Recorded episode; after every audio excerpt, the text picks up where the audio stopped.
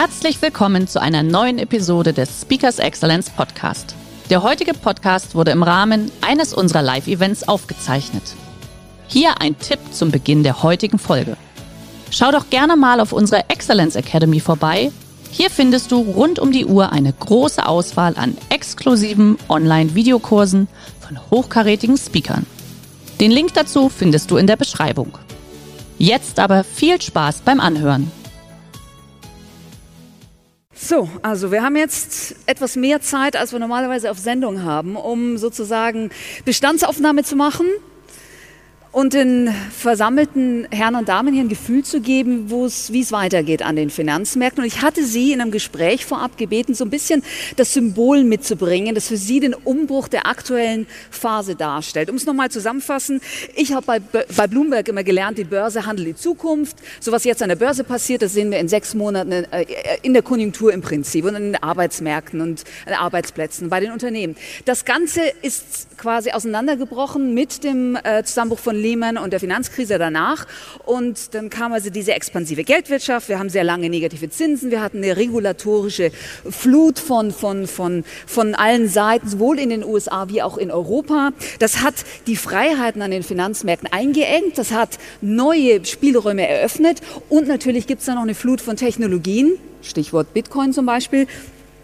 Ich fange an mit Ihnen, Herr Professor Raffel-Hüschen. Was ist für Sie das Symbol dieses Umbruchs, was wir gerade auch eben an den Finanzmärkten erleben. Ja, das, äh, da bin ich ja sozusagen in meiner Profession. Ich habe es auf dem Schreibtisch liegen lassen in Freiburg. Äh, es, es, was ich mitnehmen wollte, war der Glücksatlas. Okay, äh, warum? Sie sagten ja eben schon, dass ich da der Autor bin. Das stimmt ja auch. Äh, wollte ich mitnehmen, weil, weil das, äh, das, was man so denkt, äh, denkt man oft, aber man denkt das oft, sagen wir mal, falsch. Weil Sie, 2008 war Krise und wir haben das ja auch erlebt. Und der Glücksatlas misst ja jedes Jahr, wie zufrieden die Menschen sind. Und in so Krisenjahren und fortfolgenden müsste man ja denken, der Mensch wird unzufrieden, mhm. weil es ja Krise. Ähm, Bisschen lauter. Äh, weil es ja Krise sozusagen. Ist ja 2008 und fortfolgende war ja Krise. Wenn man es genau nimmt, äh, 2008 äh, bis heute sind ja zehn Jahre. Und wenn man es genau nimmt, jetzt statistisch, und das ist das Einzige, was ich verstehe, ich kann nichts anderes als Statistik, dann haben wir jetzt 40 Quartale ununterbrochenes Wirtschaftswachstum mhm. gehabt. Äh, wer dann so vermessen ist, 40 Quartale ununterbrochenes Wirtschaftswachstum als Krise zu bezeichnen, der muss schon ganz schön beschugge sein. Äh, denn, denn 40 Quartale ununterbrochen Wachstum hatten wir das letzte Mal äh, äh in den 50er, Anfang 60er Jahren. Äh, keiner von Ihnen wird das, was er die letzten zehn Jahre erlebt hat, äh, mit einer hohen Wahrscheinlichkeit nochmal erleben, weil das ist so außergewöhnlich Boom, also nicht okay. Krise. Und Sie sind auch so außergewöhnlich zufrieden über so viel Boom, äh, dass das genau der Glücksatlas indiziert, nämlich ist nicht mit Krise, ist fantastisch. ist fantastisch gelaufen die letzten zehn Jahre. okay, am Ende frage ich Sie dann nochmal, ob es die nächsten zehn Jahre so weitergeht. Aber lassen Sie gerade vielleicht. Garantiert nicht. Machen wir, machen wir weiter mit Ihnen. Herr Flasskämpfer, Sie haben auch was Besonderes mitgebracht als Symbol des Umbruchs. Ja, ich, ich habe natürlich einen Bitcoin mitgebracht, ja, so eine Münze, die man ja überall sieht, wobei das Wie ja viel nur. Ist der wert? Ja, der ist jetzt aktuell 5.500 Euro wert, schwankt natürlich stark. Im Dezember waren wir auch schon mal bei 16.000 Euro. Ja. Insofern sage ich immer nichts für schwache Nerven, ja. nichts für Fans von Sparbüchern und wahrscheinlich auch noch nichts für die private Altersvorsorge. Aber ich wollte eigentlich noch mitgebracht haben einen Geldschein, habe ich leider zu Hause dann auch liegen lassen, nämlich 50 Trillionen Simbabwe-Dollar. Ja, das ist so ein Papier und äh, das war mal Währung in Simbabwe. Mittlerweile haben die keine mehr. Da kann man also jetzt mit anderen staatlichen Währungen bezahlen. Ähm, manchmal sage ich auch staatliche Zwangswährung. Ähm, und und äh, um einfach deutlich zu machen, dass es am Ende nicht das Stück Papier oder das Metall ist, was den Wert ausmacht, sondern dass es immer um die ja, garantierte Seltenheit geht. Also um, dass es um die garantierte Seltenheit geht. Das heißt, Geld muss selten genug sein, um einen Wert zu haben. Und das gilt natürlich auch für Aktien und alle anderen Dinge. Und insofern ja, bin ich natürlich ein Fan von Bitcoin. Spannend. Da kommen wir auch gleich nochmal darauf zurück, auf, den, auf die Besonderheit des Bitcoin. Herr Müller, was ist Ihr Symbol für den Umbruch?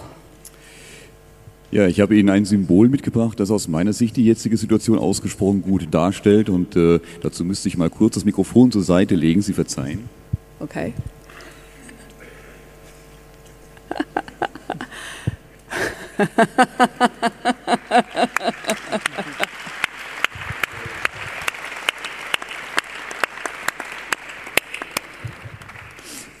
Wir haben nicht etwa eine Blase, wir haben eine Allesblase. Alles ist momentan in einer Blasenbildung und Professor Raffelhüschen hat das wunderbar und vollkommen korrekt dargestellt. Wir haben die letzten Jahre, seit 2009, haben wir keineswegs Krise, sondern wir haben einen Boom äh, an allen möglichen Märkten und in allen möglichen Bereichen. Und diesen Boom haben wir sehr, sehr teuer erkauft. Wir haben Blasen gebaut. Wir haben unwahrscheinlich wunderschöne Blasen gebaut, in denen wir uns glücklich fühlen. Aber eben Blasen neigen leider dazu, irgendwann zu platzen. Und ähm, Sie haben richtig gesagt, über die letzten 40 Quartale war das eine wunderbare Entwicklung. Äh, und das hatten wir so noch nie. Äh, man muss wissen, dass ähm, ich würde gar nicht von dem Begriff Krise sprechen, sondern von Rezessionen, von Wirtschaftsrückgängen. Das ist für mich keine Krise, sondern es gehört vollkommen normal dazu. So wie wir im Herbst, der jetzt ansteht, äh, Herbststürme haben, die durch den Wald fegen und das morsche Geäst runterholen. Das ist gesund und es schafft Platz für Neues. Und äh, wenn lange kein Herbststurm war und wir hatten jetzt eben über einen sehr langen Zeitraum, leider muss ich sagen, keine Bereinigungen, hat sich unglaublich viel morsches Holz angesammelt. Das heißt, der nächste Herbststurm, der kommt, der wird verdammt viel runterholen. Und äh, das muss man eben in dem Zusammenhang sehen. Die Börse schaut auf die Zukunft. Da möchte ich gleich bei Ihnen bleiben. Stichwort Herzsturm. Wir hatten ja Anfang Oktober so einen, so einen kleinen Dip an den Märkten. Die, der erste Halbjahr ist gut gelaufen. Und dann fragte man sich schon, wie geht es weiter? Die besonders technische Aktien sind sehr gut gelaufen. Ähm, auf der Commodity-Seite war es etwas schwächer. Und dann eben Handelskriege, weitere Einflüsse? Wie ist jetzt so die kurzfristige Sicht? Ich weiß, die beiden anderen Herren sind etwas mehr die langfristige, haben die langfristige Sicht im Auge. Wie ist jetzt so die, sagen wir, die Sichtweise bis Ende des Jahres? Da kommt noch einiges auf uns zu. Wir haben Wahlen in Hessen, wir haben die Midterm Elections und dann auch schon die Perspektive Brexit, wie das weitergehen wird. Tatsächlich, ich bin auch äh, der Freund des langfristigen Blicks, okay. ähm, muss aber natürlich an den Börsen auch immer versuchen zu gucken, was passiert denn jetzt hier relativ bald. Äh, und das ist schwer einzuschätzen, weil alles, was äh, kurzfristige Entwicklung an den Börsen angeht, äh, Aktienkursentwicklung der nächsten Wochen und Monate, ist reines Glücksspiel. Wenn Ihnen einer was anderes erzählt, ist ein Scharlatan. Ähm, Im kurzfristigen Bereich niemand weiß, wo die Aktienkurse in zwei Monaten stehen. Wir können mit allen möglichen Tricks versuchen, uns äh, Brücken zu bauen, mit denen wir uns glauben, eine Sicherheit zu geben, oh, ich glaube, dass und das passiert. Es ist aber am Ende Glücksspiel. Die langfristige Sicht, wo steht ein Unternehmen in zehn Jahren, das hat mit Glücksspiel wiederum wenig zu tun, sondern mit langfristigem, vernünftigem Strategieausblick. Wenn Sie mich aber nach der kurzfristigen Geschichte fragen, und ich versuche da einen Einblick zu geben, äh, dann heißt heißt das für mich, wir haben die von Professor Raffelhüschen vollkommen zu Recht mhm. angesprochenen Boom, den wir haben, äh, das ist allgemeiner Tenor, dass wir den den Notenbanken zu verdanken haben, die über jetzt fast zehn Jahre jeden Monat sehr, sehr viel Geld in die Märkte reingepumpt haben und dass dieses frische Geld der Notenbanken, das in die Märkte pumpt, diese ganzen Blasen erzeugt und die Märkte wunderschön immer weiter nach oben schiebt. Der logische Dreisatz ist, wenn dann die Notenbanken das Geld abziehen aus den Märkten, ist die logische Konsequenz, dass das Druck auf diese Märkte bringt, die sie vorher äh, geschoben haben. Und wir wissen seit über einem Jahr, dass die Notenbanken, USA, Japan, Großbritannien, Bundes, äh, schon, äh, die EZB, dass diese Notenbanken gemeinschaftlich jetzt ab Herbst mehr Geld aus dem Markt abziehen, als Neues dazuzuschieben. Und deshalb habe ich Anfang des Jahres gesagt, der Herbst wird verdammt heiß, weil an dem Moment kippt die Bilanz der Notenbanken, dass sie Nettogeld abziehen. Und das ist das, was wir momentan erleben. Mit anderen Aspekten dazu, die ich jetzt dem Monolog nicht mehr anhängen möchte. Okay. Herr Rafflischen, als Finanzwissenschaftler, wie ist da Ihre Perspektive jetzt? Die expansive Geldpolitik wie Herr Müller gerade schon angedeutet hat, wird nicht mehr so lange weitergehen.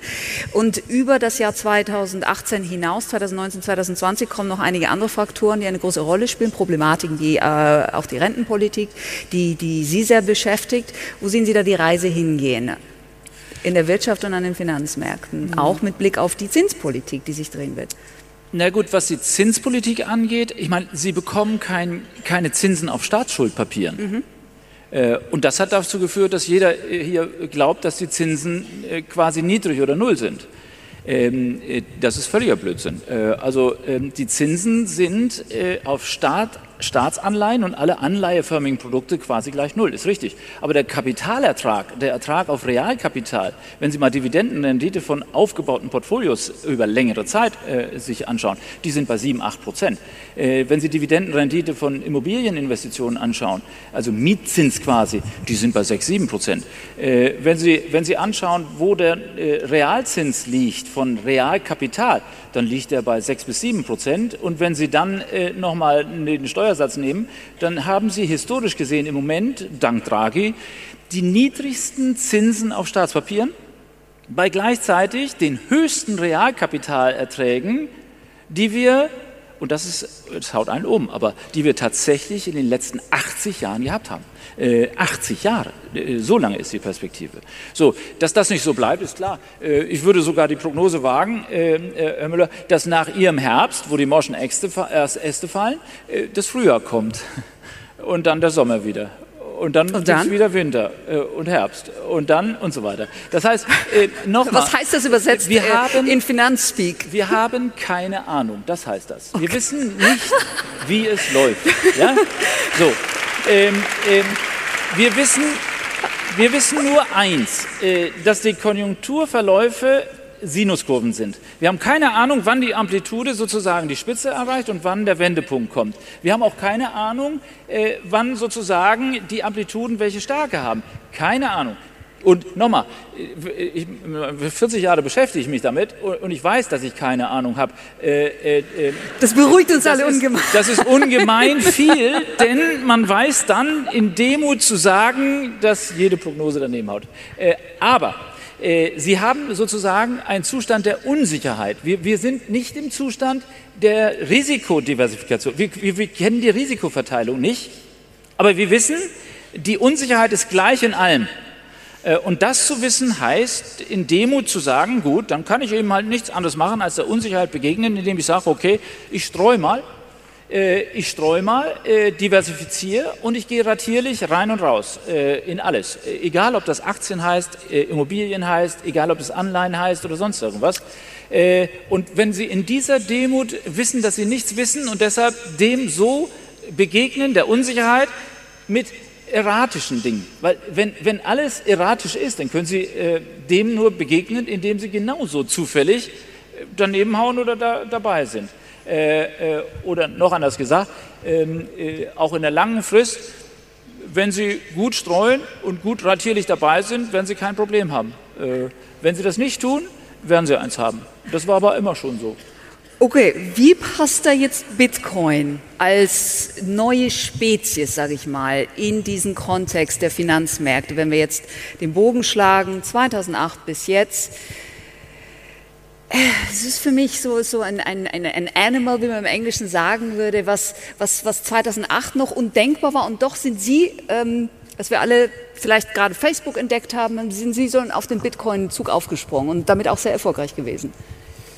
Ja, ich bin ja eigentlich relativ spät aufgesprungen, wenn man das so nennen ja. will, nämlich 2011. Da habe ich das erste Mal bei Spiegel Online davon gelesen. Also da, wo man denkt, wenn da was steht, dann ist der Zug, dann sowas, alle, ja. ist der Zug sowas von abgefahren. Ja. Da muss man auch kein Geschäftsmodell mehr rausmachen. Aber es war damals so strange, so verrückt. Keiner hat dran geglaubt. Alle haben mich für einen Spinner gehalten. Und ich habe trotzdem was in der Magengegend gespürt. Ich vergleiche das immer so mit dem Moment, wo ich so meine ersten Domains gekauft habe. Das war so 96, 97. Mhm. Da hat auch keiner an das Thema geglaubt. Ne? Mhm. Ne? So ein Internetname. Was ist denn das überhaupt? Ne? Mein Banker damals damals, hat lange seinen Computer geschaut und dann irgendwann auf und meinte, wer weiß denn, ob es dieses Internet in fünf Jahren überhaupt noch gibt. Das war auch die Antwort auf meine Kreditanfrage, weil ich wollte ja noch mehr Domains kaufen.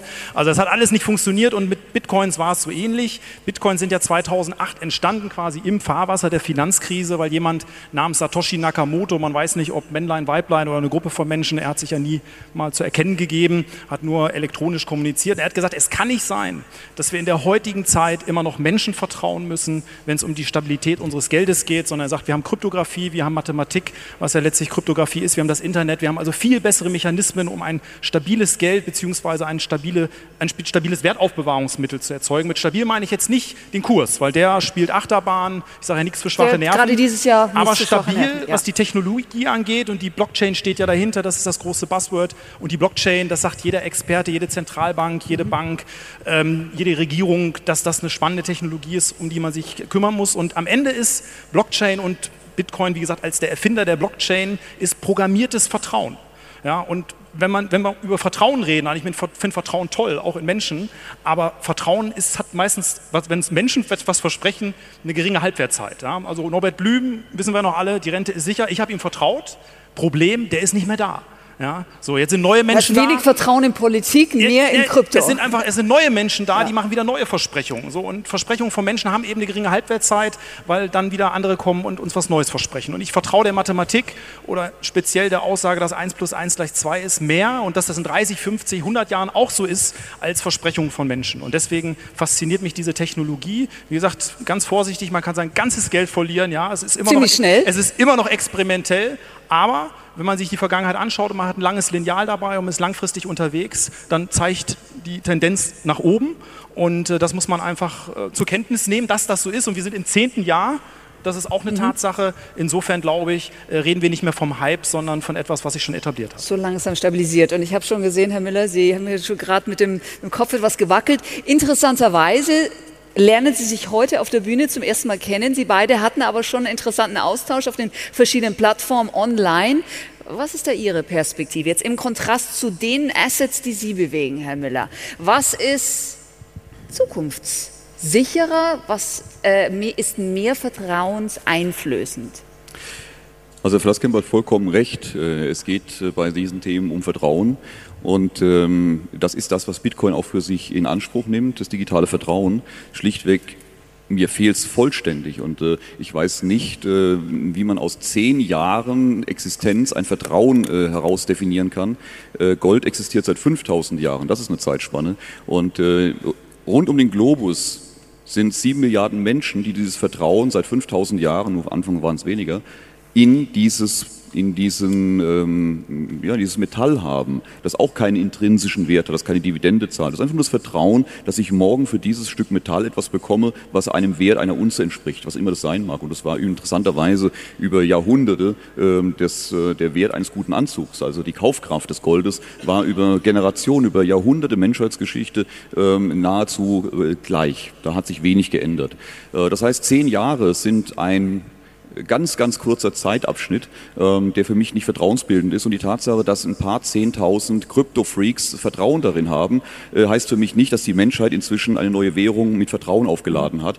Ähm, ich glaube, in Deutschland gibt es 80 Millionen, die dem Euro mehr oder weniger vertrauen müssen. Ähm, das jetzt auch schon seit 20 Jahren. Und da würde man auch nicht sagen, oh, das, der Euro ist aber eine tolle Vertrauenswährung. Er funktioniert eine gewisse Zeit lang. Und wer in Deutschland, ich glaube, Sie kennen es besser, die Zahlen, 95, 96 Jahre alt ist, hat in seinem Leben sechs Währungen im Geldbeutel gehabt. Und und ähm, ich glaube, der Bitcoin, äh, vielleicht um es da abzukürzen, ich bin vollkommen einig, und wir sind, ich glaube, da sind wir uns beide einig.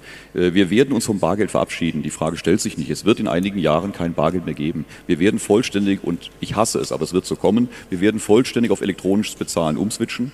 Es werden nach meiner Einschätzung Kryptowährungen sein, digitale Währungen sein, wie man das definieren möchte. Und es wird auf Basis der Blockchain sein. Die Blockchain wird die Technologie sein, vielleicht auch ein Blocknet, das mhm. noch eine Stufe weitergeht. Äh, das ist die Zukunft. Aber ich bezweifle, dass es das ist, was wir heute unter Bitcoin verstehen, nämlich eine anonyme Währung, wo wir uns befreit von dem Joch der Finanzwelt ähm, äh, demokratisch bewegen können. Hintergrund ganz einfach. Es gibt auf dieser Welt nur eins, was mächtiger ist als Armeen, und das ist Geld, das sind Währungen. Und ähm, ich glaube, es war Rothschild, der mal sagte, gebt mir die Macht über das Geld und es ist mir egal, wer seine Gesetze des dieses Landes macht. Anzunehmen, dass diejenigen, die heute unser Geld dominieren, die Notenbanken, die großen äh, Strukturen, die Regierungen, dass die diese Macht aus der Hand geben für eine digitale Währung, die irgendein anonymer Asiat, den noch nie einer gesehen hat, wo niemand weiß, wer das ist, mal eben zufällig auf die Welt gebracht hat äh, und sagen, oh, was ist denn da plötzlich passiert, jetzt sind wir unsere Macht los, das konnten wir gar nicht ahnen. Äh, das halte ich für so, ich sag mal, eine so leichtsinnige Sichtweise, das hätten die Gebrüder Grimm sich nicht getraut, in ihre Märchenbücher zu schreiben. Ähm, ich glaube, dass das, was wir momentan sehen mit, den, mit Bitcoin und den anderen Kryptowährungen, ist ein wunderbarer Marketing-Gag. Ähm, das führt dazu, dass weltweit alle inzwischen wissen, was Kryptos sind und irgendwie ist das was ganz Tolles, ohne dass man es richtig versteht. Wenn jetzt in den nächsten Jahren irgendwann offizielle Kryptowährungen kommen, sei das ein Amazon-Coin, ein Google-Coin oder äh, ein, ein Kryptodollar, ähm, dann werden die Menschen sagen, ja, hey, das ist ja klasse, wir haben gehört, dass Kryptos klasse sind und den Unterschied dass das eine eine anonyme, befreiende Währung ist und das andere die vollkommene Überwachung darstellt, weil diese Konzerne dann von meinem ersten Lutscher bis zu meinem Sargnagel äh, lückenlos nachvollziehen können, wann ich was gekauft habe. Das werden die meisten gar nicht verstehen. Ich meine, Flugmeilen sind ja schon so eine Art Kryptowährung, oder? Bitte? Flugmeilen sind schon so eine Art Kryptowährung und da trifft ja das genau zu.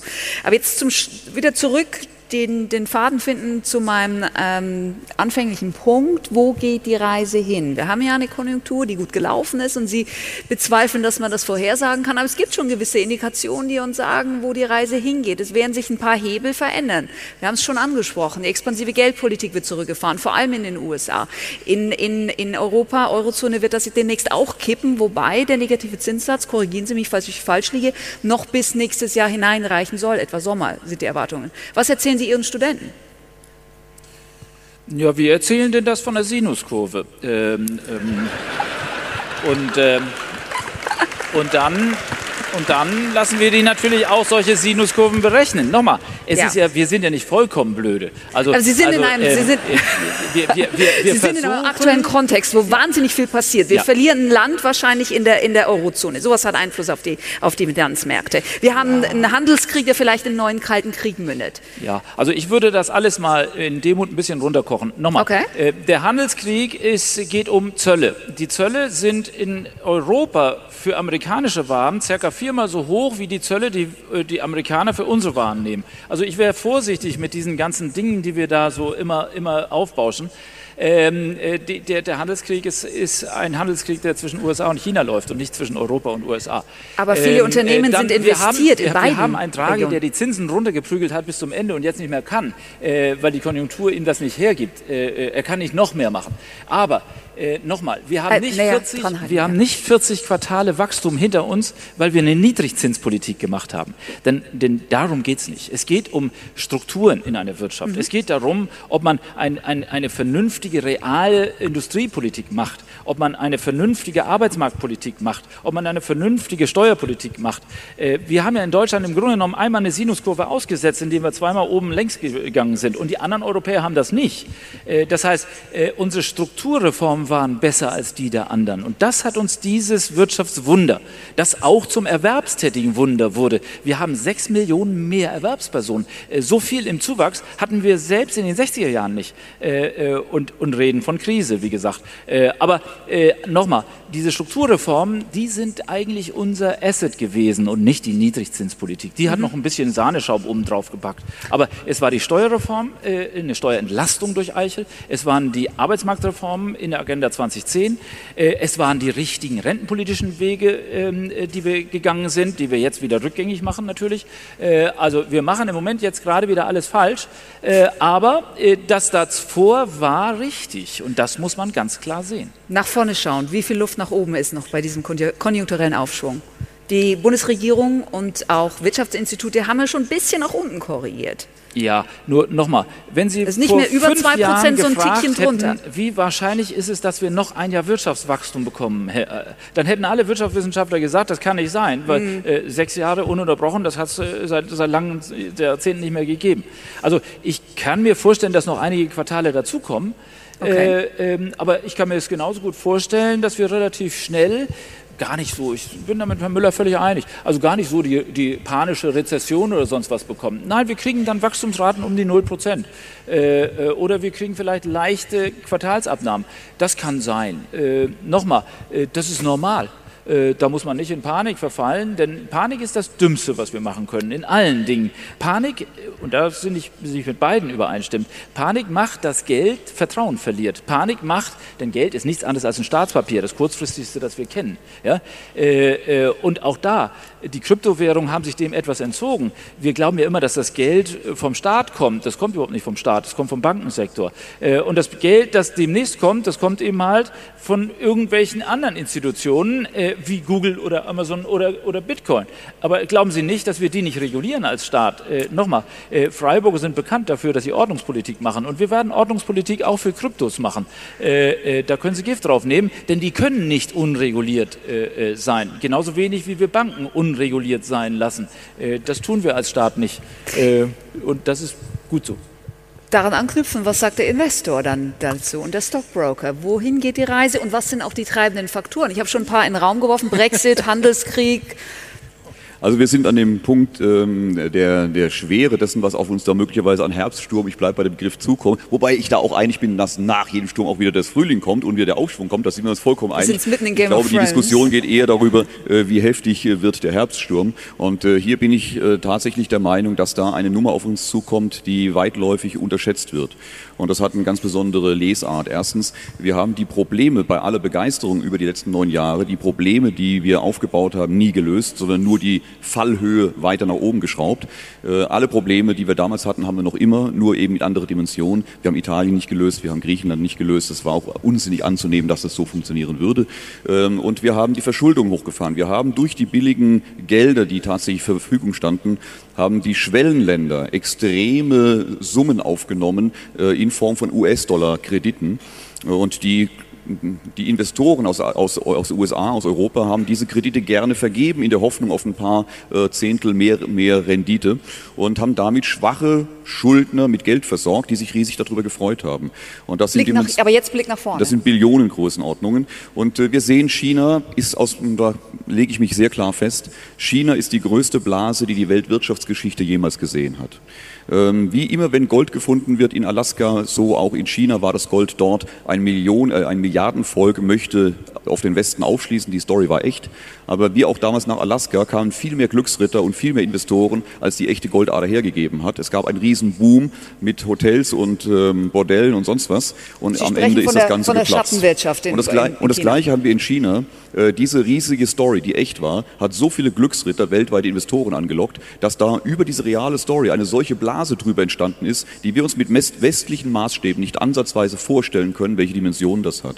Und wie jede Blase, die einem Schneeballsystem ähnelt, ist irgendwann eine solche Größe erreicht, dass gar nicht mehr so viel Geld nachschießen kann, um das Wachstum aufrechtzuerhalten. Dann wird die, wächst die langsamer, das, was wir in den letzten Jahren in China beobachten. Die Investoren sind nicht bescheuert, die sehen das natürlich und äh, seit geraumer Zeit ziehen die massiv ihr Kapital aus China ab. Und ja. das kühlt diese Blase weiter ab. Und wir sind jetzt an dem Knackpunkt, an dem für China das ganze Ding kippt, in dem die Blase unmittelbar davor steht, in sich zusammenzuplatzen und das in einer Dimension, die wir bisher nie hatten. Und Trump macht in dieser Phase, genau in dieser Schwächephase Chinas, aus seiner Sicht das einzige Richtige. Er haut ihnen den großen Stock vorne in die Speichen rein, macht eine Vollbremsung, indem sie die Zinsen erhöhen und indem sie den, den Handelskrieg mit China hervorrufen. Das führt in China zum Zusammenbruch. Und jetzt müsste man sich fragen, oh, warum sollte der das denn machen? Und dazu vielleicht diese Ausführung, wir unterschätzen wie er im Einzelhandel tätig ist oder in der, für die Gesellschaft was tut, als Friseurmeisterin, als Floristin, als Kindergärtnerin, als Altenpfleger, äh, der denkt, es ist doch alles so ganz einfach, wir müssten doch politisch nur das und das machen und dann könnte man doch vieles lösen. Tatsächlich übersieht man, dass darüber eine Ebene ist, nämlich äh, die Finanzen, die, um, wo es um Geld geht. Mhm. Das geht erstmal vor und dann mhm. kommt die Gesellschaft. Und wir in der Finanzwelt übersehen, dass es über uns noch eine Ebene gibt, die wichtiger ist als wir, nämlich die Macht, die geostrategische, die Weltmacht. Okay. Und die Amerikaner haben seit etwa 100 Jahren diese Weltmacht, sind Nummer eins. Und jetzt kommt China und will ihnen diese Macht abnehmen. Und die Amerikaner haben zwei Möglichkeiten, es zu akzeptieren oder zu sagen, wollen wir nicht. Und wenn sie sagen, wollen wir nicht, gibt es nur eine sinnvolle Möglichkeit, das zu verhindern, nämlich in China den Stecker zu ziehen am richtigen Zeitpunkt. Das tun sie gerade im Moment. Wir haben jetzt noch eineinhalb Minuten. Ich glaube, das ist für Sie dann noch, Herr Flasskemper. Wo geht die Reise hin aus Ihrer Sicht? Ich bin ja ein Freund von Regeln und äh, diese ganzen Blasen, von denen wir reden, die können ja nur entstehen, wenn es zu viel Geld gibt. Und das haben wir einfach. Es gibt viel zu viel Geld auf der Welt und ständig kommt Neues dazu. Und wir haben ja alle mal Monopoly gespielt, ne? erinnert sich der eine oder andere vielleicht noch früher. Und Monopoly, wenn man sich, wenn man nach den Regeln spielt, dann ist es so, dass irgendwann, wenn einer kein Geld mehr hat, dann kann er seine Häuser noch äh, verpfänden, beziehungsweise da äh, eine Hypothek draufnehmen und kriegt auch noch ein bisschen Geld von der Bank. Und dann ist aber irgendwann mal Schluss. Das heißt, dann hat der verloren. So, und wir sind bei uns so unterwegs, dass das, was wir vorher auch gemacht haben, wir haben die Regeln einfach außer Kraft gesetzt und haben dann gesagt, okay, du kriegst jetzt von mir Kredit beziehungsweise von der Bank und das, äh, der Triumph des einen, der eigentlich mathematisch auch schon nicht mehr verlieren konnte und das Leiden der anderen wurde einfach nur verlängert. So. Und wenn das Geld der Bank dann irgendwann alle ist, dann haben wir den Block rausgeholt, haben noch eigenes Geld gemacht und so. Aber es hat ja alles nichts daran geändert, dass das Spiel eigentlich vorbei war und dass alles wieder resettet werden musste und es von neuem losging. Und ich habe das Gefühl, wir spielen hier gerade viel Monopoly. Es gibt viel mhm. zu viel Geld, deswegen sind die Blasen da. Und das, was Herr Müller letztlich auch gesagt hat, der Geldhahn wird jetzt zugedreht, überall eigentlich. Ja. Man versucht das jetzt wieder zurückzufahren, weil man weiß, irgendwann äh, geht das nicht gut, wenn zu viel Geld einfach im Markt ist. Und ich glaube, das wird dann einfach das Ende sein. Der heutige Vortrag hat dir gefallen? Dann schau dich doch gerne auf unserem Kanal um oder sei live bei einem Forum dabei. Weitere Informationen findest du in der Beschreibung. Bis zum nächsten Mal.